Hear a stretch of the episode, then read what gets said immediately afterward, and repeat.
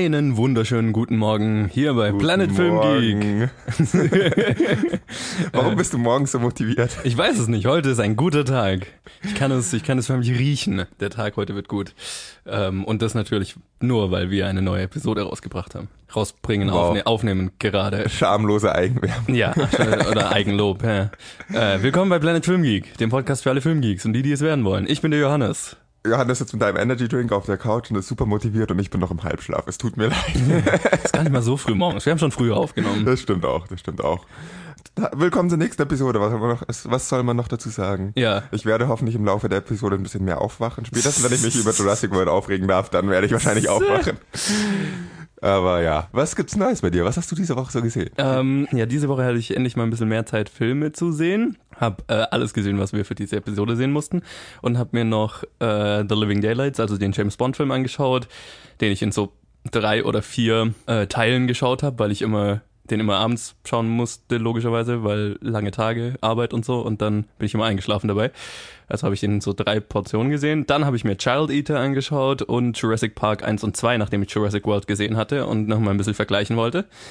Ähm, ja, und dann gab es ja diese Woche einen riesigen Schwall an Trailern, über den ich gerne nachher reden will. Aber jetzt frage ich dich erstmal, was du so diese Woche gesehen hast. Ich hatte diese Woche nicht viel mehr Zeit als sonst. Ich habe genau die Filme gesehen, die wir sehen mussten. Also fantastisch. Genau. Ihr werdet nachher hören, welche es sind. ich meine, ihr habt den Episodentitel gelesen. Ja, so. genau. Und du hörst noch die Challenge. Ja. Ihr könnt es euch denken. wir haben es letzte Woche angekündigt. Äh, es ist kein großes Geheimnis, was ich gesehen habe. Habe ich sonst noch was gesehen? Nee, sonst habe ich echt nichts gesehen. Tut mir leid. Tut mir Furchtbar. Leid. Du wolltest über Trailer reden. Ja, hast du, hast du irgendeinen Trailer gesehen diese Nein, Woche? ich vermeide meine Trailer immer konsequenter. Okay. Wobei doch, ich habe es nicht geschafft, äh, ich weiß nicht, ob der dann, weil ich dann auch nicht immer mitkriege, ob der genau die Woche rauskam, habe ich äh, den Spider-Verse-Trailer gesehen. Der war letzte Woche schon, aber den habe ich nicht gesehen. Also wenn du also, dazu was sagen willst. hm, hm. Also der animierte Spider-Man-Film, für die, die es genau. nicht wissen. Fang du mal an mit den Trailern. Also, äh, diese, also ich, ich weiß nicht, was, was diese Woche war. Ich habe von keiner Convention oder sowas mitbekommen oder von einer Messe oder so, wo oft dann so viele Trailer rauskommen. Keine Ahnung, warum genau diese Woche einfach diese, dieser Schwall an Trailern rauskam. Aber ich fand's cool. Ähm, einmal zum Beispiel der erste Trailer für den neuen Halloween-Film. Äh, das Halloween, es ist kein Reboot, sondern es ist, Sequel, es ist ein Sequel zum ersten Halloween-Film, der die anderen Halloween-Sequels ignoriert. Und sie sagen es auch im Trailer, so nach dem Motto, äh, weil also der Film handelt von Laurie Strode, die ja halt im ersten Halloween die Nacht überlebt gegen Mike Myers, Michael Myers und dann jetzt eine alte Frau ist und darauf wartet, dass er aus der Irrenanstalt ausbricht, damit sie ihn umbringen kann als Rache. Und äh, logischerweise passiert das. Ähm, und ganz am Anfang vom Trailer wird dann ihre Enkelin so gefragt, ja, aber war das nicht irgendwie ihr Bruder und so weiter, was in den Halloween-Sequels dann rauskam. Und dann sagt die äh, Enkelin so, nee, das, haben, das sind die Geschichten, die sich Leute dann ausgedacht haben. Fand ich sehr lustig, die Art und Weise, wie man dann die Sequels ignoriert und nicht Canon macht sozusagen. Das fand ich witzig. Und der Trailer schaut fucking geil aus. Ich bin hyped für diesen Film. Ich habe schon mal gesagt, ich bin nicht der größte Fan des Slasher-Genres. Ähm, weil das für mich nicht die gruseligsten Filme sind, aber mein Gott, war dieser Trailer geil. Und der Moment, wo Michael Myers seine Maske aufzieht und dann die Halloween-Musik wieder reinkickt, die wieder von John Carpenter für diesen Film komponiert wurde, man, das war einfach äh, richtig geil. Also richtig geiler Trailer. Äh, dann kam der erste Trailer für First Man raus. Das ist Damien Chazelles nächster den Film. Den ich gesehen.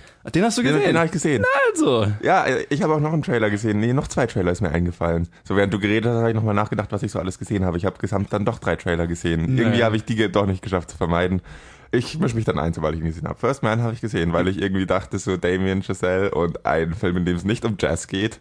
Verrückt, und, oder? Irgendwo ja. in diesem Film kommt Jazz vor. Wahrscheinlich hören die Astronauten im ja. Ding Jazz. Also für die, die es nicht wissen, ist der Film handelt von der ersten Mond, von der Mondlandung.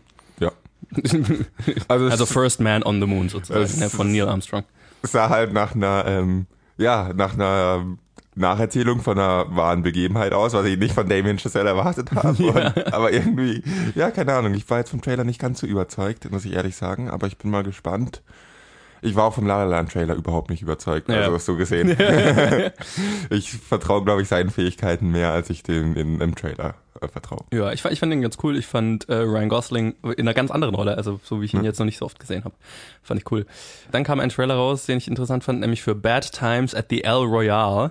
Das ist äh, das, der, das zweit, der zweite Film, bei dem Drew Goddard Regie führt, nach langer Zeit. Sein erster Film war Cabin in the Woods, was für mich einer der allerbesten Horrorfilme überhaupt ist. Ähm, und jetzt macht er Bad Times at the El Royale. Der Film, äh, der Trailer verrät nicht viel. Es geht um irgendein Hotel an der Grenze von Nevada und Kalifornien. Und man kann in beiden Staaten sozusagen pennen. Und das ist so ein Verbrecherhotel sozusagen. Also äh, da passieren alle möglichen sehr merkwürdigen Dinge. Und das schaut witzig, brutal und abgefuckt aus. Okay, nee, habe ich nicht gesehen. Sehr unterhaltsam. Dann kam äh, der erste Trailer für The Girl in the Spider's Web raus, also der nächste Film in der amerikanischen Version der Millennium-Trilogie oder Millennium-Filme, also die Filme über Lisbeth Salander, basierend auf den Stieg Larsson.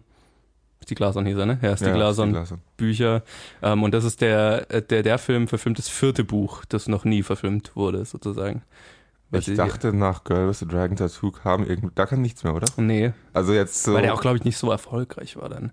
fünf Jahre später, nee, inzwischen mehr, sechs Jahre später oder so, Ja. gibt's dann jetzt ein Sequel dazu. Genau. Interessant. Und zwar mit, ähm, Gott, dann wie heißt sie? Ähm, Claire Foy. Claire Foy. Ähm, als in der Rolle von Lisbeth Salander, die sehr cool aussieht in der Rolle. Und es ist unter der Regie von Fede Alvarez, der Don't Breathe gemacht hat. Und deswegen bin ich sehr gespannt auf den Film. Ähm, schaut auch ganz cool aus vom Trailer. Dann kam, und das ist der interessanteste Trailer, über den ich glaube ich reden will, der erste Trailer für Bumblebee, das Transformers Spin-off raus. Den habe ich sowas schon sicher nicht angeschaut. Weißt du, was lustig ist? Was? Der schaut fucking gut aus. Weil, wenn du dich erinnerst, der ist unter der Regie von Travis Knight, dem Regisseur von Kubo and the Two Strings. Und der Trailer schaut so aus, wie ich mir die Transformers-Filme gerne wünschen würde.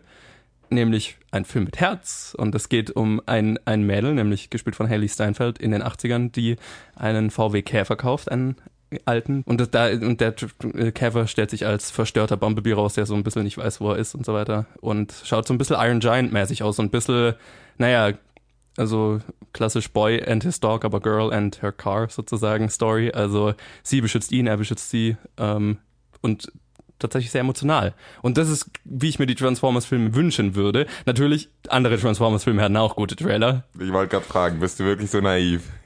aber dadurch, dass halt Michael Bay eigentlich nichts mit dem Film zu tun hat, wirklich, bin ich tatsächlich, äh, bin ich da tatsächlich gespannt drauf. Und der Trailer war ziemlich geil. Okay, ja gut, ich bin immer noch sehr, sehr skeptisch. Genau. Dann kam der erste Trailer für The Lego Movie 2 raus. Den hast du wahrscheinlich Ja, gesehen. den habe ich auch noch gesehen. Okay, ja. Und das schaut einfach, das schaut geil aus. Ja. Der sah ziemlich cool aus. Vor allem so diese Mad Max ähm, dystopische Welt am Anfang. Ich habe Fand ich sehr geil.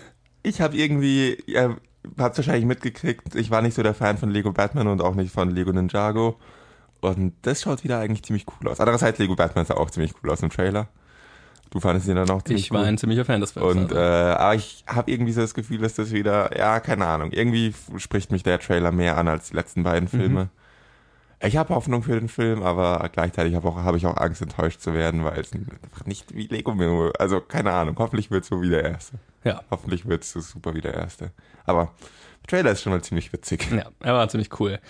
Dann, das dürfte dich vielleicht mehr interessieren, ich weiß nicht, ob du ihn gesehen hast, kam der erste Trailer für äh, Ralph Breaks the Internet, also Wreck-It Ralph 2 raus. Nein, den habe ich nicht gesehen. Ähm, den, ich habe den Film ja noch nicht gesehen, den ersten. Deswegen hatte ich da jetzt nicht so viel Kontext, aber der Trailer war ganz lustig. Dann kam der erste richtige Trailer, gab schon mal einen Teaser für, von Mortal Engines, der von Peter Jackson produzierte Film über eine dystopische Zukunft, in der Städte nur noch fahrende riesige Konstrukte sind und gegeneinander kämpfen und so weiter. Weißt du, was mich extrem nervt an diesem Film? Was? dass der auf allen möglichen Seiten, ähm, wenn man jetzt nicht explizit nach dem Trailer sucht, sondern auf allen möglichen Seiten auf Facebook, auf was weiß ich, überall im Internet, äh, immer ich immer irgendwo dafür Werbung sehe für den neuen Film von Regisseur Peter Jackson. Ja. Und das, Sein, es ist überall, egal, selbst bei äh, Seiten, die darüber berichten, ist immer in der, in der Schlagzeile immer Peter Jacksons Mortal Engines. Ja. Und er hat, er ist halt der Produzent des Films, aber er ist der große Name. Ja. Weil der Regisseur ist ein Freund von ihm, der mit ihm an den Herr der Ringe Filmen und Hobbit Filmen gearbeitet hat, der mit da halt mit halt sein Regiedebüt macht, das heißt, den kennt kein Schwein. Ich verstehe, dass man ihn den Namen da überall reinhaut, aber es ist ein bisschen over dann, finde ich. ja, weil es dann wirklich so führt, dass in diversen Quellen, die es besser wissen müssten, äh, auch irgendwo steht, dass Peter Jackson Regie führt, was, Ja. was irgendwie so, oh man. Kann man, kann man schnell denken. ja. Beim Marketing zumindest, ja. Ja. das Ja, stimmt. mei. der Trailer, ich hatte, ich hatte das Gefühl, der Trailer hat zu viel gezeigt. Ähm, ich habe das Gefühl, ich habe in dem Trailer den gesamten Film gesehen. Das ist einer der einzige Trailer, glaube ich, diese Woche, den ich bereut habe zu sehen. Ähm, und es schaut ganz cool aus. Ich bin mal vorsichtig gespannt. Also die Welt schaut halt cool aus, auf jeden Fall. Genau, und dann habe ich noch einen letzten Trailer, den ich nicht gesehen habe, nämlich der Trailer für How to Train Your Dragon 3. Den habe ich dafür gesehen. Na also. Na also. Aber ist doch klar, dass ich den gesehen habe. Weil die also, ersten zwei Filme habe ich nicht gesehen, deswegen. Gott, das ist eins der tollsten animierten Franchises, die nicht von Pixar sind. Muss man so. Also das hat sogar, ich bin mir nicht sicher, ob mir das nicht besser, also es gefällt mir definitiv besser als viele Pixar-Filme. Okay. ich, es ist schon ganz Damn, ich muss mir die mal anschauen. ist ein echt süßes Franchise, ist, ist super. Ja, ich habe den Trailer jetzt angeschaut und dann versucht aber auch nicht zu viel drüber nachzudenken. Deswegen habe ich jetzt nicht so eine, eine durchdachte Meinung wie du. Ich, freue mich auf jeden Fall auf den Film. Es sieht zwar ein bisschen so aus wie eine Storyline, die man halt schon aus dem zweiten Film kennt. Also für mich sah es so aus, als würde man eine, sah es fast wie ein Remake vom zweiten Film aus, plus halt ein bisschen ein neues Element und dachte so, okay, in welche Richtung geht das? Mal schauen, ich lasse mich einfach überraschen und werde ab jetzt Trailer dazu vermeiden, weil noch habe ich das Gefühl, den Film nicht komplett gespoilert bekommen zu haben. Ja. Was vielleicht auch daran liegt, dass ich irgendwann aufgehört habe, darüber nachzudenken, was ich da jetzt wirklich sehe und versucht habe, die Bilder nicht in Kontext miteinander zu bringen und versucht habe, nicht Das drüber nachzudenken, was Gefahr, es ja. bedeuten kann. Und dabei möchte ich eigentlich bleiben, also möchte ich auch nicht weiter über diesen äh, Film reden. Auf jeden Fall, wer es nicht gesehen hat, kann, es, kann sich How to Train Your Dragon 1 auf jeden Fall mal anschauen. Ein super animierter Film. Sollte ich mal machen. Ja, also bevor der dritte rauskommt, schaue ich mir die ersten zwei mal gut. an, auf jeden Fall. Gut. Und bevor wir mit dem Podcast anfangen, eine kleine Ankündigung haben wir noch. Wir haben was zu verlosen. Wir haben tatsächlich was zu verlosen. Und zwar was Richtiges. Signierte Fotos. Signierte Fotos. Nein, was anderes als signierte Fotos. Signierte Fotos. Wir haben nämlich, Signierte Fotos. Okay, ich auch. wir haben nämlich tatsächlich was echtes zu verlosen, nämlich nächste Woche, wir, wir werden dann in der Vorschau auf diese Woche noch äh, drüber reden, ausführlicher, aber da kommt ein ziemlich gehypter Horrorfilm, nämlich Hereditary raus und Splendid Film, der Verleih hinter Hereditary, hat uns zwei Kinofreikarten zur Verfügung gestellt, die wir hier verlosen werden. Also hört bis zur Vorschau auf diese Woche. Dann erklären wir das genauer. Dann erfahrt ihr, wie ihr eine Freikarte gewinnen könnt. Zusammen mit einem signierten Foto. Die Gewinne können nicht einzeln gewonnen werden. Wer eine Freikarte gewinnt, kriegt auch ein signiertes Foto. Okay, aber jetzt weiter mit den News. Ja, und heute Morgen, als ich das Konzept geschrieben habe, habe ich mir noch gedacht, äh, News. Wie? Du hast heute Morgen das Konzept geschrieben, Ja, vor der Aufnahme sehr, noch. Sehr kurzfristig alles, ja. Wie bist du eigentlich so motiviert und wach? Ich, ich weiß es nicht. Manchmal, manchmal bin ich das. Genau, heute Morgen, als ich das Konzept geschrieben habe, habe ich mir gedacht, ach, die Woche war eigentlich gar nicht so viel los. Die News konnte man fast überspringen. Und dann habe ich doch vier ganz coole Stories gefunden, über die man mal kurz reden kann. Und deswegen starten wir jetzt die Newsmusik.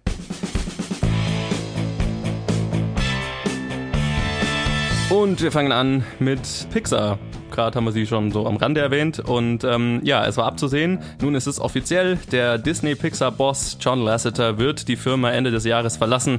Das gab das Unternehmen bekannt. Ein Grund dafür wurde offiziell nicht genannt. Es dürfte jedoch mit den Vorwürfen von sexueller Belästigung zusammenhängen, wegen denen Lasseter Anfang des Jahres bereits eine Pause von Pixar bei Pixar eingelegt hatte. Und ähm, ja, das war wahrscheinlich die logische Konsequenz. Und in unserer zweiten News Story geht's um eine Remake. Ja, äh, Spinnen sind einfach fucking gruselig. Deswegen Einspruch. reden wir gleich drüber. Deswegen macht ein Arachnophobia Remake ziemlich Sinn, meiner Meinung nach.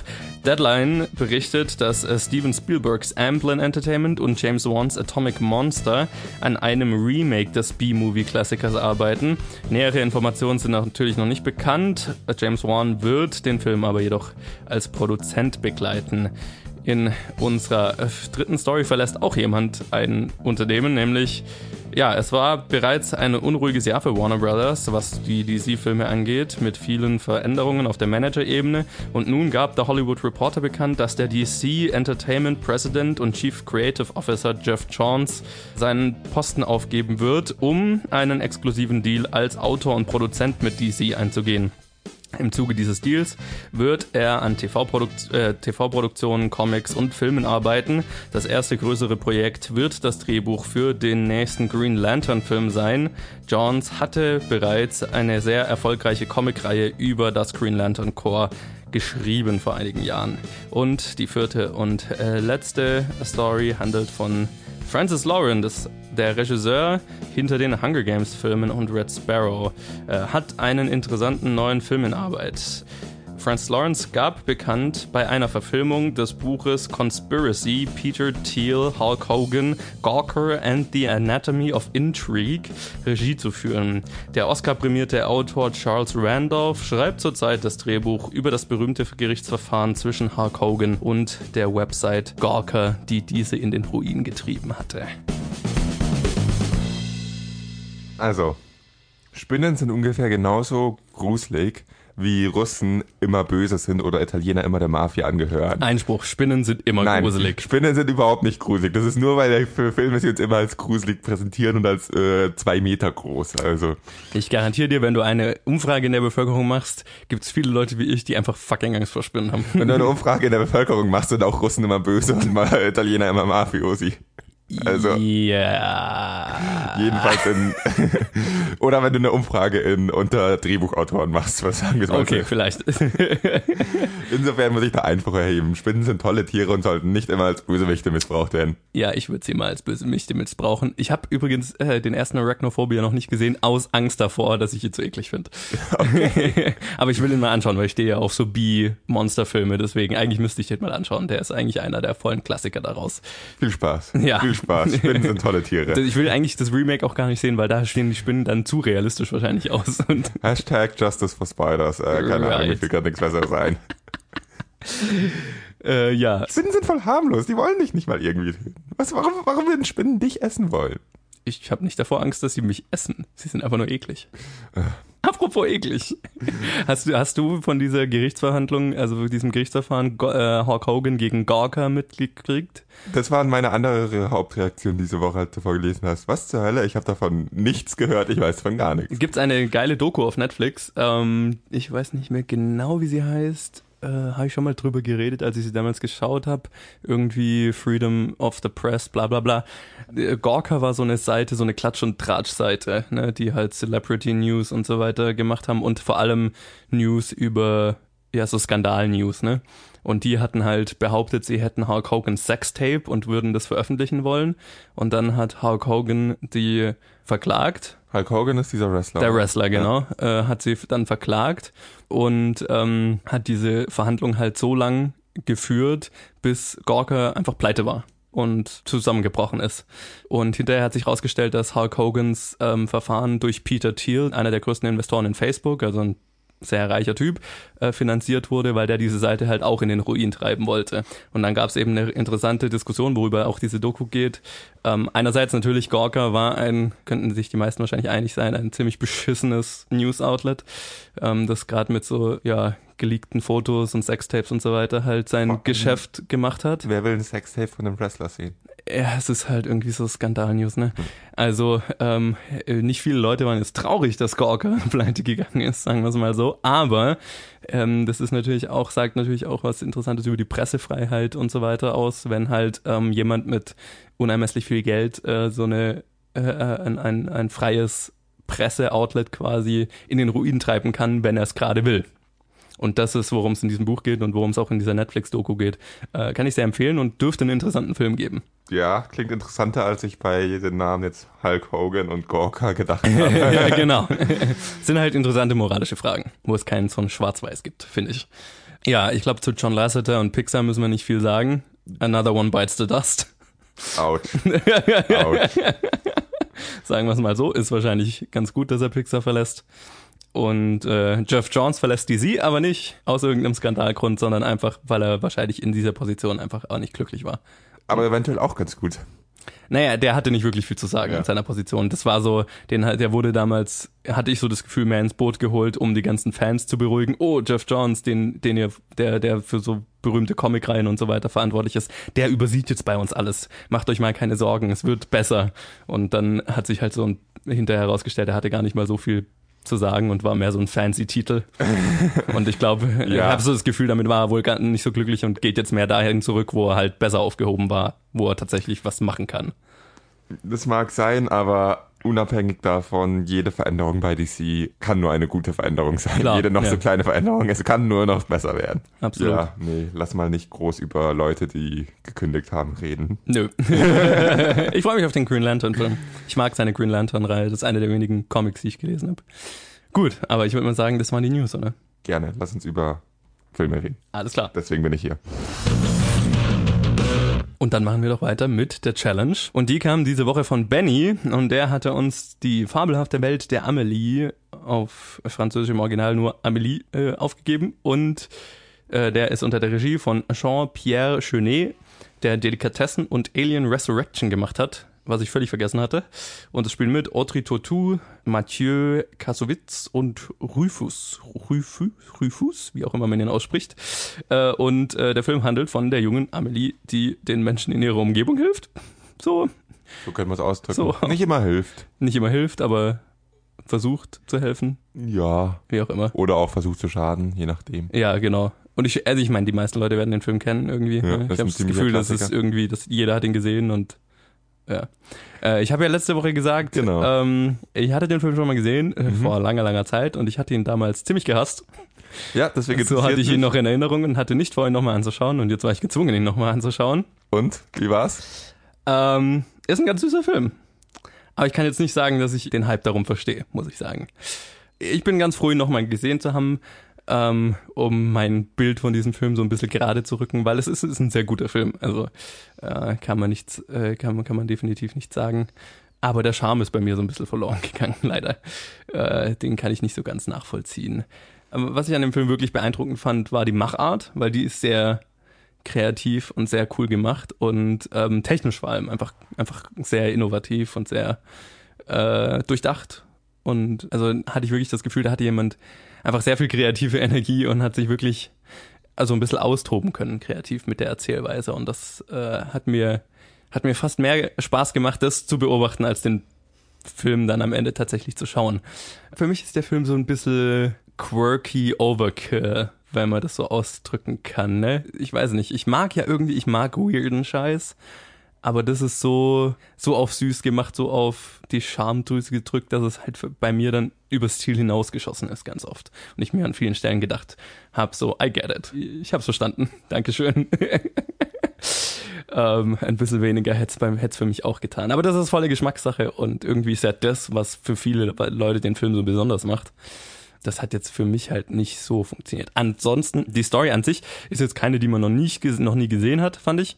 Aber sie, sie funktioniert ganz gut. Ähm, Amelie als Charakter ist ganz cool. Ähm, so einer in einer Reihe von vielen Charakteren, ne? so ein bisschen äh, quirky Außenseiter in der, in der Gesellschaft, die halt ja einen größeren Impact auf, auf ihre Umgebung haben, als die Leute es vielleicht am Anfang realisieren oder so weiter. Und dann das Leben ihrer Mitmenschen bereichern. Auf eine unkonventionelle Art, sag ich mal. Das ist, könnte fast ein ganzes Genre sein. Irgendwie quirky Außenseiter, die das Leben ihrer Mitmenschen auf unkonventionelle Art bereichern. Man hat auf jeden Fall das Gefühl, dass man irgendwie die unterschiedlichen Elemente in dem Film schon ziemlich oft gesehen hat. genau, ja. Dann muss man allerdings dazu sagen, dass der Film 2001 gemacht wurde und ich glaube, dass, dass er, dass der Hype irgendwoher auch damit zu tun hat, dass es, dass es damals noch nicht so oft gesehen wurde. Aus unserer heutigen Perspektive ist es schön zu sagen, ja, kennen wir alles schon, aber ich glaube, dass er einfach sehr oft kopiert wurde auch. Das, das, das, damit hast du wahrscheinlich recht. Also wahrscheinlich diese ganzen Filme, die, die, die, ich jetzt meine, sind, glaube ich, wahrscheinlich eher danach rausgekommen. Ja, da also, saß wahrscheinlich irgendwer da und wisst ihr, was eine coole Idee wäre? Ein Film wie Amelie, nur halt aus Amerika, oder? Ja, genau. Amelie, nur halt dem Setting. Ja. Also ich glaube, das ist dann ganz klar, dass es, äh, woher diese Ähnlichkeit kommt. Ja, das ist sehr wahrscheinlich. Ja, ich muss im Großen und Ganzen dir äh, in vielen Sachen zustimmen, manchen muss ich widersprechen. Ich glaube, ich hatte ein bisschen mehr Spaß mit dem Film als du. Es ist ein extrem süßer Film. Technisch, wie du gesagt hast, sehr interessant. Äh, die Charaktere, ich fand nicht nur Amelie wirklich. Ähm, Amelie ist wirklich gelungen, aber ich fand auch die anderen Charaktere in dem Film alle sehr, sehr interessant. Also er schafft es halt wirklich eine Reihe von Einzelpersonen zu schaffen, die alle auf ihre Art komisch sind, Außenseiter sind Ja, das stimmt. und alles sich irgendwie gegenseitig beeinflussen, mal mehr, mal positiver, mal weniger positiv. ich mochte die, die Erzählweise mit diesen unwichtigen Details, wenn du weißt, was ich meine. ja, ja. Die man seitdem wahrscheinlich auch sehr oft gesehen hat.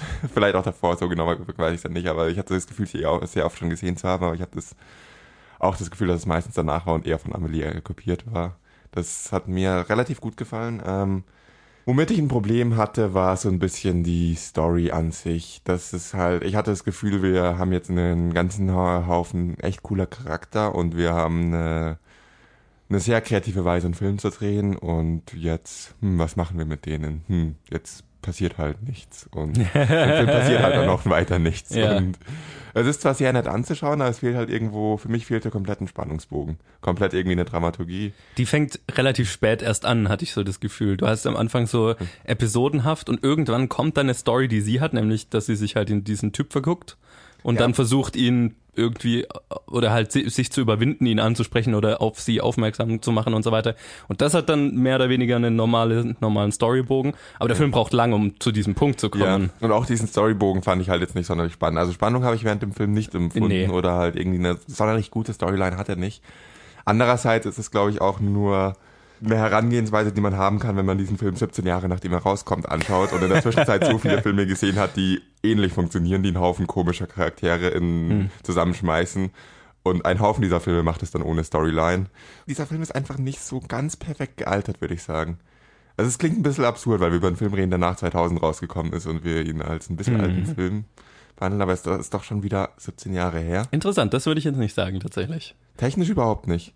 Ich glaube eher von der Story ist er. Okay. Von, von der Story und vom Setting her ist er, glaube ich, ein bisschen schlecht gealtert. Weil er, glaube ich, zu viel Einfluss auf andere Filme hatte. Mhm. Ach so, okay. Also einfach dieser, dieser ich, äh, been there, done that Aspekt ja, genau. sozusagen. Genau. Mhm. Und das ist das Problem wahrscheinlich. Das ist sehr unfair, weil äh, diesen Film hätte man zuerst sehen sollen. Ja, ja, klar. Ich habe einfach das Gefühl, dass er so viele Filme so stark beeinflusst hat. Ja, ich habe das okay. Gefühl, dass es einfach inzwischen jeden Jahr, jedes Jahr so einen Film gibt, der wie Amelie, aber 2016, wie Amelie, aber 2016. Genau. Ja. Und das ist dann halt ein bisschen fies, äh, bei einem Review darüber zu reden, dass man, dass einem das ein bisschen zum Hals raushängt. Aber trotzdem hat es dazu geführt, dass ich während dem Film mir manchmal dachte, jetzt wäre ein bisschen Spannung ganz gut. Ich möchte aber nicht nur kritisieren, weil eigentlich ist es ein verdammt guter Film. Was bin ich für ein grausamer Mensch, dass ich immer nur alles kritisiere und nicht loben kann. Tja, dann lob doch mal. Das fällt mir schwer. nee, also die, ich war total begeistert von der Musik. Klar, die kennt man. Die ist extrem bekannt. Die ist so bekannt, dass sie mir schon in dem Film wieder auf die Nerven gegangen ist. Echt? Okay. Weil es, es gab so eine Zeit, so nachdem, noch lange nachdem dieser Film rauskam, wo diese, wo diese Musik so omnipräsent war. Ne? Ja. Logischerweise, der kam zu meiner Schulzeit raus oder vor meiner Schulzeit und dann während meiner Schulzeit immer, wenn irgendein Projekt war, in dem man Musik verwenden durfte oder wenn wir, in, wenn wir in der Schule ein Musical gemacht haben oder sonst irgendwas, immer kam dieser fucking Soundtrack irgendwo vor, so dass er mir einfach schon zum Hals raushing, bevor ich den Film gesehen hatte. Und Ich war auch ziemlich genervt von der Musik. ja, So als Musik. Und äh, im Film fand ich sie halt sehr, sehr passend. Nee, total, absolut. Sie ist auch sehr schön, Ja. aber es war halt so omnipräsent. Das ist wie das Fluch der Karibik-Thema. Es geht mir auch auf Ja. die Nerven, obwohl es total geil ist eigentlich. Deine Kritik über zu der Musik ist wie meine Kritik zum Film. Nur weil es so erfolgreich war, nervt es irgendwann. Ja. Nee, ähm, nur weil es so gut war, nervt es irgendwann. Dieser Film ist wirklich gut. Äh, eigentlich durch die Bank gut durchdacht, alles passt irgendwo zusammen. Ich kann echt nicht gut loben. Kannst du irgendwie weitermachen und loben, bitte? Er ist ein sehr charmanter Film. Er sagen wir es mal so. ja. Ähm, er hat einen sehr süßen Charme. Es ist halt leider ein Charme, der an mir so ein bisschen verloren ist. Ja, ich, ich weiß nicht Weil du warum. ein böser Mensch bist. Ja, keine Ahnung. Aber es ist, es ist super süß, es ist super charmant, es ist super innovativ gemacht. Du kannst Ähm, auch nicht besser loben als ich. Dann versuche ich noch mal zu loben. Ich finde schon, dass der Hype um den Film irgendwo auch gerechtfertigt ist und dass die guten Kritiken gerechtfertigt sind. Es ist bisschen das falsche Setting, ihn jahrelang ignoriert zu haben, was heißt ignoriert zu haben, jahrelang nicht gesehen zu haben und ihn jetzt anzuschauen und dann, Mhm. dann zu sagen, ja, aber ich habe schon ein paar Mal, ich habe hab schon viele Sachen wie sowas gesehen, aber Klar. es ist einfach ein sehr guter Film. Ich verstehe den Hype schon irgendwo. Nee, ich verstehe es auch, vor allem zu der Zeit, als er rauskam, nur halt nicht jetzt. Ja, Also vielen Dank, Benny, für die Challenge. vielen Dank. Ich würde mal sagen, wir schauen mal, was wir als nächstes, als für nächste Woche anschauen, oder? Jo.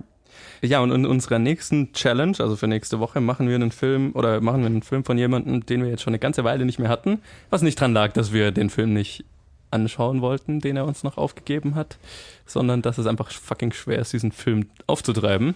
Äh, wir machen eine Challenge von Robert, der uns vor einer halben Ewigkeit mal Witching and Bitching aufgegeben hatte. In der Zwischenzeit noch From Dusk Till Dawn. Ah, From Dusk Till Dawn Ja. war auch von ihm, genau. Und äh, jetzt machen wir Leningrad Cowboys Go America. Yay. Ein Film, von dem ich schon mal gehört habe. ich habe schon viel darüber gehört. Genau, den ich auch schon lange mal anschauen wollte. Aber es ist halt, wie gesagt, sehr schwer, an eine DVD oder sowas zu kommen hier.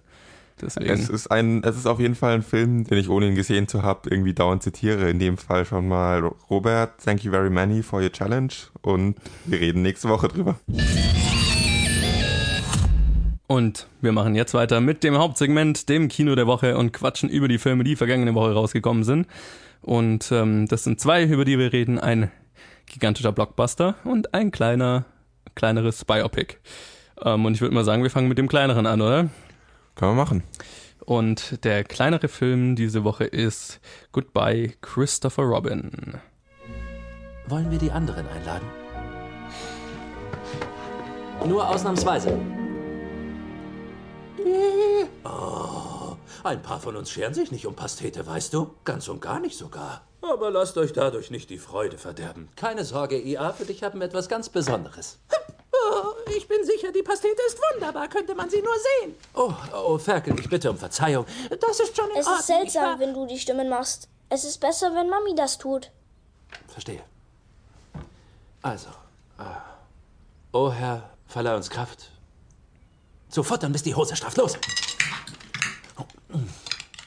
Goodbye Christopher Robin ist unter der Regie von Simon Curtis, der My Week with Marilyn und Woman in Gold gemacht hat und es spielen mit Donald Gleason, Margot Robbie, Alex Lothar und viele mehr und der erzählt die Geschichte von A.A. Milne, also dem Typ, der Winnie the Pooh erfunden hat und seinem Sohn Christopher Robin, auf dem der Charakter Christopher Robin und die Winnie Pooh Geschichten basieren. Und äh, ich würde mal sagen, wir haben den Film gestern zusammen gesehen. Erzähl mir doch mal, wie du ihn so fandest. Du hast ja auch tatsächlich mit Winnie Pooh so ein bisschen, bist damit aufgewachsen, oder? Es wäre jetzt übertrieben gesagt, der war jetzt nie, war jetzt nie so ein zentrales Element in der Kindheit, aber ich habe halt mal das Buch gelesen Mhm. und hatte dazu, glaube ich, mehr Kontakt als du. Du hattest Definitiv. Ja, du hattest ja nichts damit zu tun. Nee. Fun Fact, wir haben mal gemeinsam mit ein paar anderen Leuten ein kurzes Winnie the Pooh Hörspiel gemacht im Zuge zur Ausbildung. Und das ist das meiste, was ich jemals mit Winnie Pooh zu tun hatte. Also das bekommt auch, bekommt ihr als Zuhörer auch sicher nicht zu hören. Nein. Ja, wie auch immer. Ähm, der Film äh, ist für mich sehr wechselhaft, sagen wir es so. Also die Geschichte ähm, ist an sich keine allzu fröhliche Geschichte, um es mal so auszudrücken. Es gibt keinen Charakter, mit dem man wirklich eine Verbindung herstellen kann, weil kein Charakter wirklich sympathisch ist in diesem Film, Außer der Sohn halt. außer der Sohn, aber irgendwie... Und die Nanny. Ja, du hast recht. Ja, du hast recht. Aber dadurch, dass halt Christopher Robins Eltern beide irgendwie sehr ziemliche Arschlöcher waren, um es mal so auszudrücken, ähm, habe ich zu denen bei denen halt keinen Bezug herstellen zu können. Und äh, zu Christopher Robin ist halt hat schon besser funktioniert, aber an sich hatte ich halt immer so das Problem, weil der Film dann sich zu wenig auf ihn als Charakter fokussiert hat und zu sehr dann auf die Konflikte und äh, Probleme von den beiden Eltern, die äh, der Film als ähm, sehr unsympathisch darstellt und dadurch hat mich, äh, kommt man nicht dazu, mit einem Charakter mitzufühlen und seine Konflikte nachzuempfinden, sondern ist eher genervt von diesem Charakter. Und da das, diese Thematik der beiden Eltern ziemlich präsent in dem Film war, die Charakter aber so waren, ne, dass ich das, dass mich das genervt hat, wenn, während diese Thematik, während diese Storyline behandelt wurde, gab es halt Stellen in diesem Film, die mich, die sich sehr lang angefühlt haben, an denen ich nicht so viel Spaß hatte. Und äh, immer wenn es irgendwie um die Eltern ging, hatte ich Probleme dabei zu bleiben, fand ich den Film irgendwie ein bisschen langweilig. Andererseits, wenn es dann um Christopher Robin ging, das war alles immer sehr nachvollziehbar. Das war eine schöne Storyline, das war wirklich, das, das hatte ich erwartet von dem Film, darauf hatte ich mich gefreut, diesen Film zu sehen und dass es hat gut funktioniert, so dieses Kind spielt mit, spielt mit seinen Tieren. Ist eine schöne, das ist ein schöner Teil des Films, wo das Kind so eine Bindung zu dem Vater aufbaut, die bisher keine Bindung hatten und gemeinsam im Wald spielen mit den Kuscheltieren und er das Ganze als Idee sieht für ein Buch. Und wie Christopher Robin dann damit aufwächst, das ist eine Storyline, die sehr gut funktioniert, weil er ein sympathischer Charakter ist, den man irgendwie, dem man irgendwie gerne folgt. Aber dazu ist dann die Storyline doch zu wenig im Film, als dass es diesen Film durchgehend als roten Faden dienen könnte. Die Storyline wird immer wieder aus dem Blick verloren. Es geht dann immer wieder doch mehr um die Eltern. Es ist schwer, es ist schwer, weil dieser Film stellenweise einfach sehr gut ist und stellenweise sehr emotional und andererseits mich halt total kalt gelassen hat, weil er nicht wirklich funktioniert hat, finde ich. Was mit seinem Vater, Christopher Robins Vater funktioniert hat, ähm, war der Bezug zum Krieg, fand ich.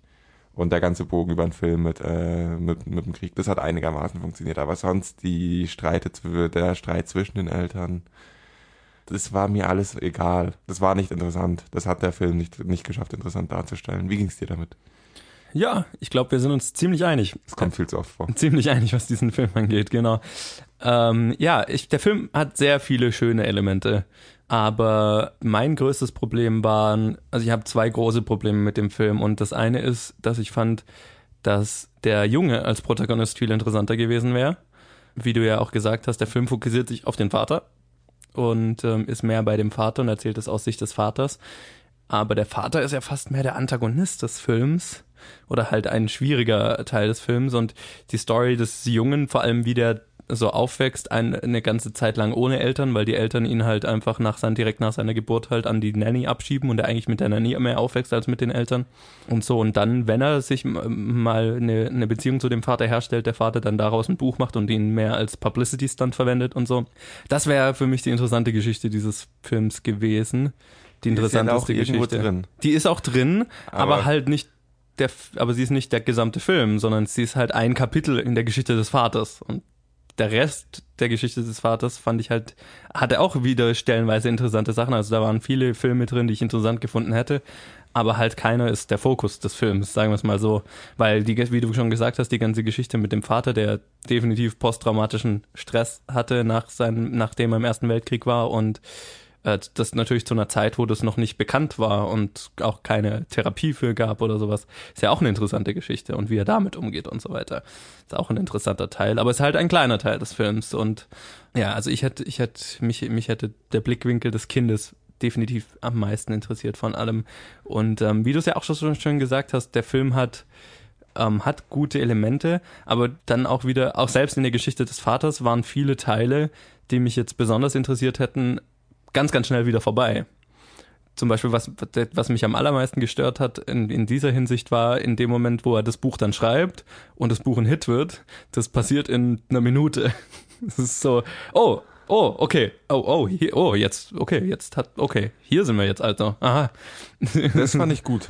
Ah, okay. Den Teil fand ich gut. Gestört. Also, jeder weiß, dass das Buch erfolgreich ist, da braucht man nicht zehn Minuten des Films eine Spannung aufbauen, ob das Buch erfolgreich wird oder nee, nicht. Nee, das nicht. Also es ist schön halt zu sehen, so woher es kommt, dann ist das Buch erfolgreich und dann ist schön zu sehen, wozu es führt. Und es führt halt dazu, dass er dass Christopher Robin von Termin zu Termin zu Termin geschleppt ja. wird und als halt Public Figure im Endeffekt so wie eine Royal Family Mitglied äh, ja. rumläuft und in der Öffentlichkeit auftreten muss.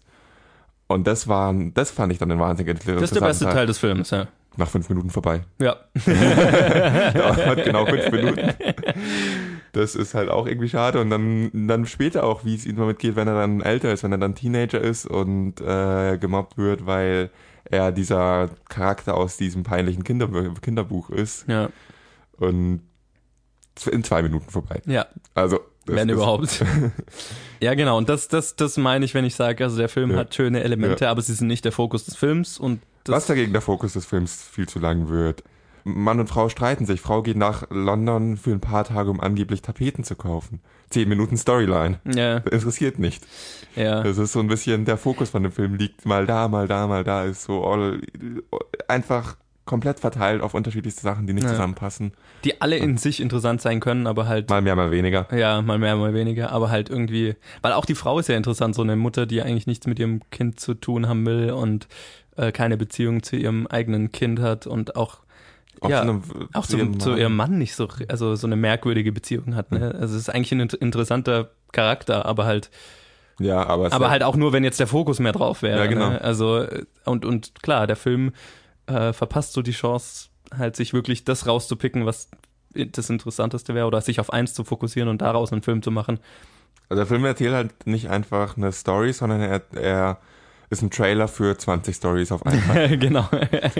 ja, und ist dann halt, der Film wird dann halt mehr so zu so einem Best-of der Entstehung von Winnie Pooh. So, ne? Mhm. So ein, das ist alles passiert, bis Winnie Pooh entstanden ist. Und dann ist aber halt mehr so eine Aufzählung an Dingen, mhm. mhm. anstatt halt ein, ein, ein schöner Film. Ähm, deswegen würde ich sagen, es ist eine keine Empfehlung, aber Wer will, kann den sich anschauen, wenn es interessiert. Es ist ein netter Film. Ja. Also ist es jetzt auch, ich habe es jetzt nicht bereut, ihn gesehen zu haben, sagen wir mal so, aber es war kein Transformers. genau. er, hat, er hat viele schöne Elemente, aber ich würde jetzt auch nicht sagen, es ist einer, den man gesehen haben muss.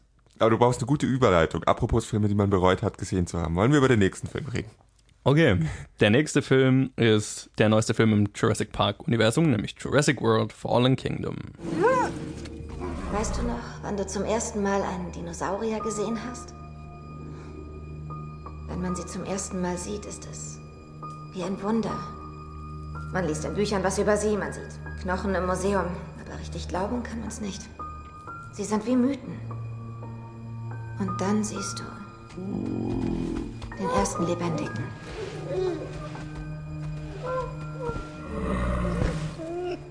Es ist nicht deine Schuld. Doch ist es. Nein. Es ist meine. Ich habe ihnen den Weg gezeigt.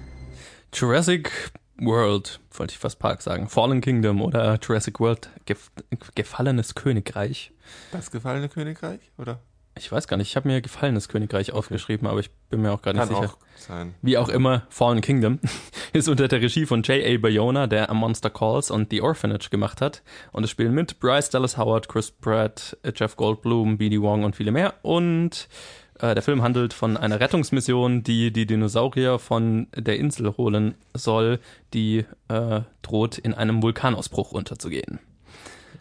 Jeff Goldblum spielt nicht mit. Er spielt in genauso vielen Shots mit, wie sie im Trailer zu sehen sind. Und er Ja, ist, er, Aber hat so mit Top Billing, ne? Also ja, mit Top Billing und er ist halt drin, weil Jeff Goldblum und er ist halt, ja, er ist macht halt auch, drin, weil er in den Originalfilmen Ja, war. er macht halt auch nichts als als irgendwie Prolog und ja. Epilog. Er hat, glaube ich, er hat, glaube ich, zwei Sätze und einer davon ist äh, zu sagen Jurassic World, The Fallen Kingdom oder sowas. Nee, Welcome to Nee, Jurassic Welcome to World. Jurassic World. Und der Ja. andere Satz ist auch, also das ist Gott. Je- Jeff Goldblum ist da, um äh, Trailer-Momente zu liefern. Ja, ja. Über den Trailer können wir auch nochmal reden. Über den Trailer können wir dann auch nochmal reden. Aber erstmal muss ich sagen, ich war in der Pressevorführung. Ach genau, du Ja. warst ja in der Presse. Ich war in der Pressevorführung und ich hatte das Gefühl, ich habe zu, viel für diese, zu viel für diesen Film gezahlt. Das war echt ein grauenhafter Film. Ich habe es bereut, die Zeit verschwendet zu haben, äh, diesen Film zu sehen. Das ist ziemlich schmerzhaft gewesen. Wie ging's dir? Nicht so schlimm wie dir, glaube Okay. ich. Ähm, ich habe es jetzt nicht bereut, den Film zu gesehen zu haben. Also es ist kein, es ist keine, kein, kein, kein Meisterwerk von einem Film, bei weitem nicht. Aber er ist so für mich, er hat genug unterhaltsame Elemente, sagen wir es mal so, dass ich nicht bereut habe, den Film gesehen zu haben. Er hat Dinosaurier, die Menschen fressen in diesem Film und ähm, eine ganz gute Portion damit und das hat für mich ganz gut funktioniert. Ich fand J.A. Bayona als Regisseur, der gerade auch einen Horror-Background hat, hat einige der Sequenzen, finde ich, ganz, äh, ganz innovativ umgesetzt. Einige davon sieht man im Trailer so ein bisschen, die waren ganz cool gemacht. So mit diesen, mit diesen Horrorelementen, die haben mir gut gefallen. Und der Film geht in eine Richtung, in die ich das Jurassic Park Franchise schon lange gehen sehen wollte. Sagen wir es mal so. Und zwar? Ähm, na, das kann ich nicht sagen, ohne es zu spoilern. Okay, Colin informiert mich gerade, dass, was ich nicht spoilen wollte, anscheinend in den Trailern schon vorkommt. Ich habe nur, glaube ich, ein oder zwei Trailer gesehen. Aber gut, dann äh, Ja. Sage ich jetzt mal mit einer vor, vorsichtigen Spoiler-Ankündigung. Ist kein großer Spoiler und ich meine, wir beide werden jetzt keine krasse Empfehlung für diesen Film aussprechen, deswegen also vorsichtige Spoilerwarnung für Leute, die jetzt unbedingt den Film noch sehen wollten. Äh, die Dinosaurier kommen endlich von dieser fucking Insel runter.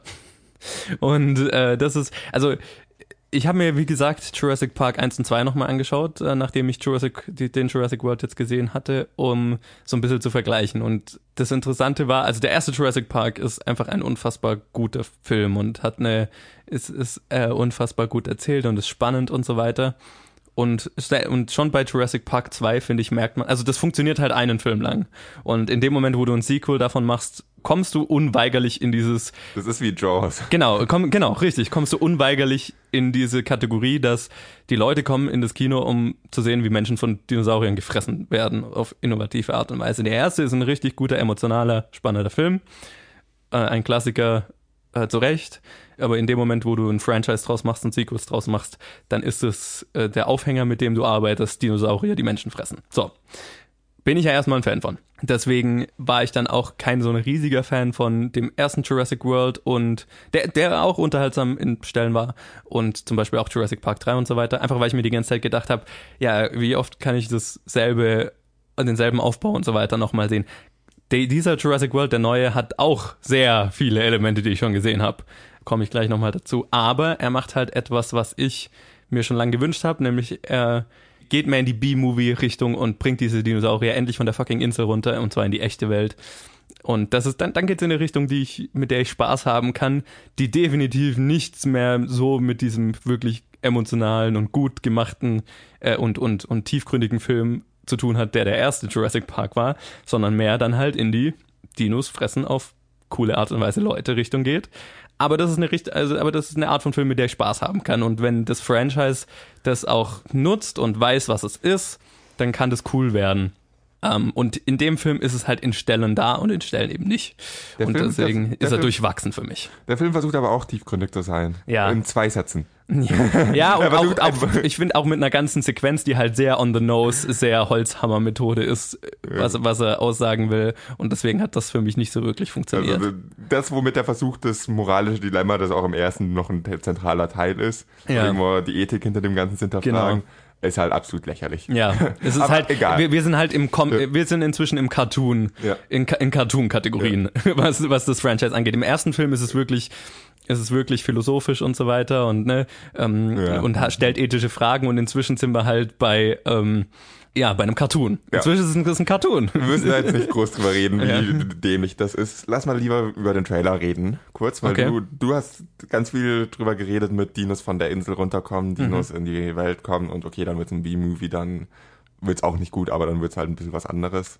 Dann ist es halt unterhaltsam. Und ähm, ja, das ist der Trailer, den ich gesehen habe, jedenfalls dazu, enthält zum Beispiel, Spoiler Alert, falls ihr den Trailer nicht gesehen habt oder den Film noch vorhabt zu schauen, enthält den Shot, wo sie vom Helikopter auf das Schiff getragen werden, die Dinos, enthält den Shot von, abgesehen davon, dass er, dass er die ganze Story all, alles erstmal erzählt. Okay. Er hat dann den Shot von Chris Pratt und Bryce Dallas Howard am Strand, wo sie sagt, it was all a lie, it's not a rescue mission. Und, äh, Mhm. okay. und dann sieht man halt die ganzen Shots. Das ist, das fand ich das Interessante. Dann, bis zu dem Punkt hat der Film die ganze Story verraten, bis ungefähr das, knapp die Hälfte des Films. Ja. Und dann geht der Trailer in eine Richtung, in der er uns verkaufen will, dass jetzt die Dinos auf die Welt losgelassen wurden. Ja. Dann ist der, äh, dann gibt's diesen Trailer-Shot mit dem Schatten im, in der Surferwelle. Ja. Und der ganze Film sieht so, ist, der ganze Trailer ist so aufgebaut, als würde an ganz vielen Orten unterschiedlich in der, in der Welt unterschiedlich Okay. Dinos gerade rumlaufen und zu einem Problem werden. Bin ganz Und froh, das, dass ich den nicht gesehen habe, tatsächlich, den Ja. Trailer. hab Weil ich dann irgendwie hätte ich auch ganz andere Erwartungen gehabt. Ja. Weil, weil das ist dann schon so, man kann sich denken, was man will. Ich habe eh keine Erwartungen an den Film gehabt, aber wenigstens sind nicht ein fünftes Mal auf der Insel. Sondern wenigstens sind sie mal woanders, machen denselben Scheiß in, einer anderen, in einem anderen Setting. Dino Apocalypse. Ja, nee. Ähm, die ganzen Shots aus dem Trailer, die da versammelt sind, sind alle entweder dann doch, wie man merkt, innerhalb eines Hauses Mhm. oder in einer kurzen Montage am Ende des Filmes. Ja. Deswegen habe ich da erst auch erst noch einen komplett anderen Film erwartet, als ich reingegangen bin, was das natürlich noch enttäuschender macht, weil es dann wieder nur dieses eine, ob es jetzt dann ein Park ist, ob es eine Insel ist oder ob es dann irgendwie ein Haus ist, aus dem ohne aus anderen Gründen die Dinos halt nicht weggehen erstmal. Das ganze Setting ist wieder ein begrenzter Raum und das haben wir halt echt schon viermal gesehen. Ja, total. Und das ist dann, was mich noch zusätzlich enttäuscht hat. Ich möchte mal was Positives sagen. Auch zu diesem Film kann ich was Positives sagen. Nee, erst möchte ich was Negatives sagen. Erstmal, lass mal über den Charakter reden. Ich möchte nicht kritisieren, dass sie oberflächlich, eindimensional und ähm, klischeehaft und Karikaturen sind, weil das habe ich erwartet. Ich möchte kritisieren, dass sie inkonsistent gegenüber den, den eindimensionalen Charakteren aus dem ersten Jurassic World sind. Ganz speziell Chris Pratt und Bryce Dallas Howard. Charakter stimmt, ja. sind gefühlt Charakter, die zufällig genauso aussehen, aber einfach komplett unterschiedlich sind als die aus dem ersten Film.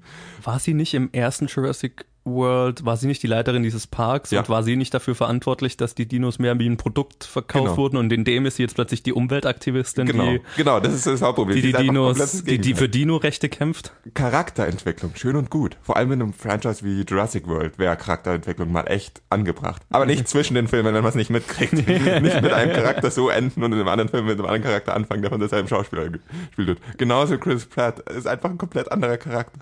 Passt Ja. überhaupt nicht. Und sie bleiben nicht mal innerhalb des Filmes konsistent. Am Anfang sind sie dann irgendwie so ein bisschen, haben sie, deuten sie einen Clinch an und dann, ab dann verstehen sie sich bestens. Also es ist so, sind, also die Charakter sind bodenlos schlechter, als ich es noch von Jurassic World erwartet habe. Ähm, jetzt komme ich zum Positiven. Es gibt einen Charakter, der deutlich besser war als alle anderen. Der beste Charakter, mit dem, mit dem ich mich am besten identifizieren konnte und der die beste, tiefgründigste Storyline hat oder halt der rundeste Charakter, der es am sympathischsten scheint, ist ein fucking Dino. Ja, das habe ich mir auch gedacht. Das war richtig gut. Der Dino mit dem Kopf durch die Wand. Das Ach so, der, okay. Achso, okay, Ich nee. meinte Blue. Achso, Blue. Nee, ich fand den, okay, Blue ging auch, aber Fand ich hat eine gute Storyline gehabt. ja, ja, der war, der war okay. Aber was ich am besten fand, war der Dino, der mit dem Kopf durch die Wand rennt. Den gab's auch wirklich, diese Dino-Art. Das finde ich auch noch was Cooles dran. Ja. Und äh, äh, der ist einfach der sympathischste Charakter in dem ganzen Film. Und er, taucht, und er hat die vollständigste Storyline. Und die Storyline ist, dass er ungefähr drei Minuten auftaucht und ausbricht. Und das ist, wenn der auf einer anderen Liga spielt als die meisten anderen Charaktere dieses Films, dann hat der Film wirklich ernsthafte Probleme. Schaut diesen Film nicht an, er ist ziemlich grauenhaft. Schaut ihn euch an, wenn ihr Spaß dran habt, wenn Dinos Leute fressen. Weil diese Elemente funktionieren für mich. Also er hat, er hat für mich in diesen Stellen funktioniert. Er, es ist, es ist kein Must-See, nee, bei weitem nicht. Aber von, von mittelmäßigen Popcorn-Entertainment ist das noch, äh, habe ich schon weiter Schlimmeres gesehen, sagen wir es mal so. Selbst dieser Aspekt wurde mir mit diesem schrecklichen, äh, mit dieser schrecklichen Auflösung, mit dieser schrecklichen Rettung versaut. Du meinst mit dem Ende? Ja, oder? mit dem Ende. Dass sie das so Ende diesen, war für mich der beste Teil des Films. dass sie so diesen Überdino aufbauen, der dann Ach so, halt einfach. ja, vergiss den Überdino. Ja. Also jeder, also irgendwie gefühlt hat ja jeder, ab nach dem ersten hatte ja jeder Jurassic Park World Film ähm, einen neuen genetisch modifizierten Dino und ähm, wenn schon der im ersten Jurassic World, der, der war wenigstens noch ganz cool in Action zu sehen, sagen wir es mal so. In dem Film ist die, der neue, die, die neueste Kreation halt irgendwie lame. äh, ja, also nicht, nicht der beste Film, aber mit, mit Elementen, die mir ziemlich gefallen haben. Und tatsächlicherweise ähm, deutet er halt auf einen dritten Film hin, der für mich sehr interessant sein könnte, sagen wir es mal so. Macht diese Woche was anderes, geht, macht einen Ausflug mit der Familie, geht schwimmen, fahrt in Urlaub, aber ins Kino müsst ihr nicht gehen. Ja gut, das ist so ein nettes Fazit. Äh, dann lass uns doch mal weitermachen und mal schauen, was diese, ob, ob die Leute diese Woche schwimmen waren oder ob sie ins Kino gegangen sind. Viel zu viele Leute waren im Kino. Spoiler alert. Ja, da hast du recht. Äh, wir machen weiter mit dem Boxoffice und schauen mal, was die Filme so eingenommen haben. Und ja, nachdem äh, Solo ja vor zwei Wochen ziemlich enttäuscht hat, konnte Jurassic World ähm, ganz, ganz erfolgreich starten. Äh, der hat es nämlich auf Platz 1 geschafft diese Woche mit 6,8 Millionen. Das ist ein ziemlich, ziemlich solider Start. Ähm, der erste Jurassic World hatte, glaube ich, äh, knappe na, fast 10 Millionen um den Dreh rum. Also ist ein gehöriger Abfall gegenüber dem letzten, aber jetzt auch nicht. Also ist jetzt, was ich ungefähr erwartet hätte, so zwischen 6 und 7 Millionen. Äh, Solo A Star Wars Story bleibt dann auf dem zweiten Platz mit 1,4 Millionen in seiner dritten Woche. Fällt von 3,2 Millionen. Das ist jetzt äh, so der normale Abfall, den ich ja letzte Woche schon erwartet hatte, aber hat sich eine Woche länger gehalten. Deadpool 2 ist dann in seiner vierten Woche auf Platz 3 mit 1,1 Millionen. Auch der fällt relativ normal von 2,35 letzte Woche. Avengers Infinity War in seiner siebten Woche hält sich dann auf Platz 4 mit 360.000. Der hatte so den größten Abfall der Woche prozentual gesehen. Aber ich meine, er ist in seiner siebten Woche und es sind literally drei andere Mega-Blockbuster drüber sozusagen. Und äh, auf Platz 5 haben wir dann einen Neuankömmling, nämlich der Anime-Event-Release von letzter Woche. No Game, No Life Zero hat 255.000 an seinem Event Tag oder Wochenende oder wie auch immer eingenommen. Also auch ein respektables Ergebnis. Und wir beide, dadurch, dass, die, dass wir den Platz 5 nicht kommen hatten sehen, haben wir beide einen Unentschieden mit vier von fünf Richtigen. Das war, glaube ich, auch nicht so überraschend und so schwer vorherzusagen. Deswegen, so viel gibt's glaube ich, zu den Boxoffice-Zahlen diese Woche auch gar nicht zu sagen. Daher, Ich hätte was zu sagen. was willst du sagen? Hört auf Jurassic World anzuschauen. Der nimmt viel zu viel ein. Naja, in Anbetracht der Tatsache, dass jetzt dann die WM losgeht und in den nächsten Wochen wegen der WM nicht besonders viel Konkurrenz für Jurassic World rauskommen wird, Oh boy. dürfte der sich, glaube ich, ganz gut halten, so als Gegenprogramm. Yay! Zwei Sachen, die ich liebe. WM und Jurassic World. Ja, äh, apropos WM und so weiter, äh, lass uns doch mal schauen, was nächste Woche so, also was diese Woche so rauskommt. Und ich kündige schon mal an, da haben Ich wir. kündige schon mal an, Australien wird Erster in der Vorrunde. Das kommt raus, oder? Nee. Ah ja, wir reden über Filme und nicht über Fußball. Gut, lass uns bei Filmen bleiben. Ja, wir machen hier keine WM-Vorschau. Ja, bitte, bitte lass uns das auch einfach nicht mehr ansprechen, dass WM ist. Ja. Entschuldigung an die, unsere Zuhörer, die Fußball mögen, wir es nicht so. Äh, Ich, ich werde mir die WM anschauen. Aber wir ich bin halt so ein drüber reden. klassischer, ich bin halt so ein klassischer, ich schaue Fußball, wenn die WM ist. Ja. Wir werden nicht im Podcast drüber reden. Nein, um Gottes Willen. Ja, und ähm, wir haben es ja am Anfang des Podcasts schon angekündigt, äh, ein klein wenig. Diese Woche kommt ein größerer Film, also es ist kein größerer Film, es kommt aber der, der, Ein der größte, Film? Ein, eine, ein nennenswerter Film diese Woche raus, nämlich Hereditary, das Vermächtnis oder einfach nur Hereditary im Original unter der Regie von Ari Aster, Ari Aster, ähm, der damit sein Regiedebüt, Regiedebüt macht, zumindest lang, Langfilm, Langspielfilm, Regiedebüt und es spielen mit Tony Collette, Millie Shapiro, Alex Wolff, Gabriel Byrne und viele mehr. Und also ich habe von dem Film jetzt schon lang gehört und der wird so ein bisschen als einer der besten Horrorfilme der letzten Jahre gehypt. Äh, Ich bin ja immer vorsichtig, was Hype um Filme angeht. Einfach weil ich meine, jetzt nicht mit zu krassen Erwartungen in den Film reingehen will. Aber ich muss schon sagen, also der Trailer schaut geil aus. Und ähm, was mich immer fasziniert ist, wenn ein Horrorfilm von den Kritikern extrem gelobt wird, aber vom von einen sehr niedrigen Audience Score hat. Das heißt meistens, dass er mir gefallen wird. Okay, ich bin gespannt. Weil, ähm, ja, das ist, heißt dann meistens, dass es nicht ein Kl Klischee-Horrorfilm ist, ein klassischer Horrorfilm, wo die Leute auf Jumpscares warten. Das ist eigentlich so die beste. Kritik, wenn du auf Rotten Tomato schaust und die Kritiker haben es gut bewertet und das äh, Publikum schlecht. Ja. Wie es zum Beispiel auch bei The Last Jedi war, Jedi war Ja. um es mal so anzumerken. Ja, genau. Dann bin ich eigentlich immer sehr positiv gestimmt. genau, da, da bin ich immer sehr gespannt drauf. Also es ist ein Gott, kommen wir Horrorfilm. gerade snobhaft drüber. Voll. Aber bei Horror, gerade bei Horrorfilmen ist es noch was Besonderes, weil halt ähm, ein großes Horrorpublikum existiert, das halt genau für Jumpscares und so weiter ins Kino geht. Und äh, zum Beispiel The Witch, ähm, ein Horrorfilm, den ich sehr gefeiert habe, war genauso. Deswegen bin ich da, ja, bin ich da sehr gespannt drauf. Selbes Studio übrigens, A24. Also, ähm, wie wir ja auch am Anfang des Podcasts angekündigt haben, hat uns der Verleih des Films, A Splendid Film, zwei Freikarten zur Verfügung gestellt. Vielen Dank. Vielen Dank dafür, finden wir sehr geil. Und äh, die wir hier verlosen werden. Und äh, da, Zusammen mit ja, signierten Foto. da Colin ja schon die ganze Zeit versucht, irgendwelche signierten Fotos loszuwerden, habe ich Hey, wir sind auch schon mal, signierte Fotos losgeworden. Wir haben hab ich jetzt mal, verschickt. genau, habe ich jetzt mal zähneknirschen zugestimmt, dass er auch noch signierte Fotos rumsenden darf. Aber von mir aus, die könnt ihr ja gleich wieder wegschmeißen. Oder in eure, über eurem Bett aufhängen. Right. Oder nicht. Ähm, anyway, was ihr tun müsst. Also wir haben zwei Freikarten zur Verfügung. Ähm, das heißt, zwei Leute gewinnen je eine Freikarte. Und äh, Colin hatte eine ganz lustige Idee, nämlich geht Signierte einfach... Fotos mit zu verlosen. Ja, Ich glaub, du du hattest sogar gleich. eine zweite witzige Idee. Ich glaube, du haust mich gleich. Nämlich, wenn ihr die eine der zwei Freikarten gewinnen wollt, dann geht doch mal auf unsere Facebook-Seite und schreibt uns da eine Bad Movie Synopsis oder eine lustige Bad Movie Synopsis. Muss jetzt nicht eine, eine schwierige sein. Wir werden sie im Podcast natürlich nicht verwenden, weil wir beide sie dann schon gelesen haben. Aber wir werden sie, die besten zwei natürlich vorlesen. Und äh, soll mö- möglichst lustig sein. Also es geht nicht darum, schwer zu erraten, sondern so lustig wie möglich, wie Johannes Einfach sagt. einen Film scheiße zusammenfassen. Mit Auflösung dazu am besten, welchen Film ihr meint. Nicht, dass Genau. wir da stehen und denken, hä, wir Was zur Hölle nicht. war das dann? Also damit Genau. wir es kapieren, sollte der Film dazu erwähnt werden. Ja, genau. Seid kreativ, fasst irgendeinen Film äh, einfach dämlich zusammen. Schreibt uns das auf Facebook und die lustigsten zwei gewinnen jeweils eine Freikarte für Hereditary. Und? Und was Ein sekniertes Foto. Äh, Du hast keine Lust drauf, oder? Müssen wir erstmal ein Foto machen. Anyway, also das könnt ihr gewinnen. Danke nochmal an Splendid Film. Vielen Dank. Finden wir sehr geil. Tut mir leid, dass ich unbedingt ein signiertes Foto mit dazu senden möchte. Nachher geben die uns jetzt nichts mehr zum Verlosen, Mann. Die wissen ja nicht, wie ich aussehe, zum Glück. Das stimmt. Äh, genau, also schreibt uns auf Facebook, wenn ihr ein Foto, äh, ein Foto gewinnen wollt, wenn ihr eine Freikarte für Hereditary gewinnen wollt.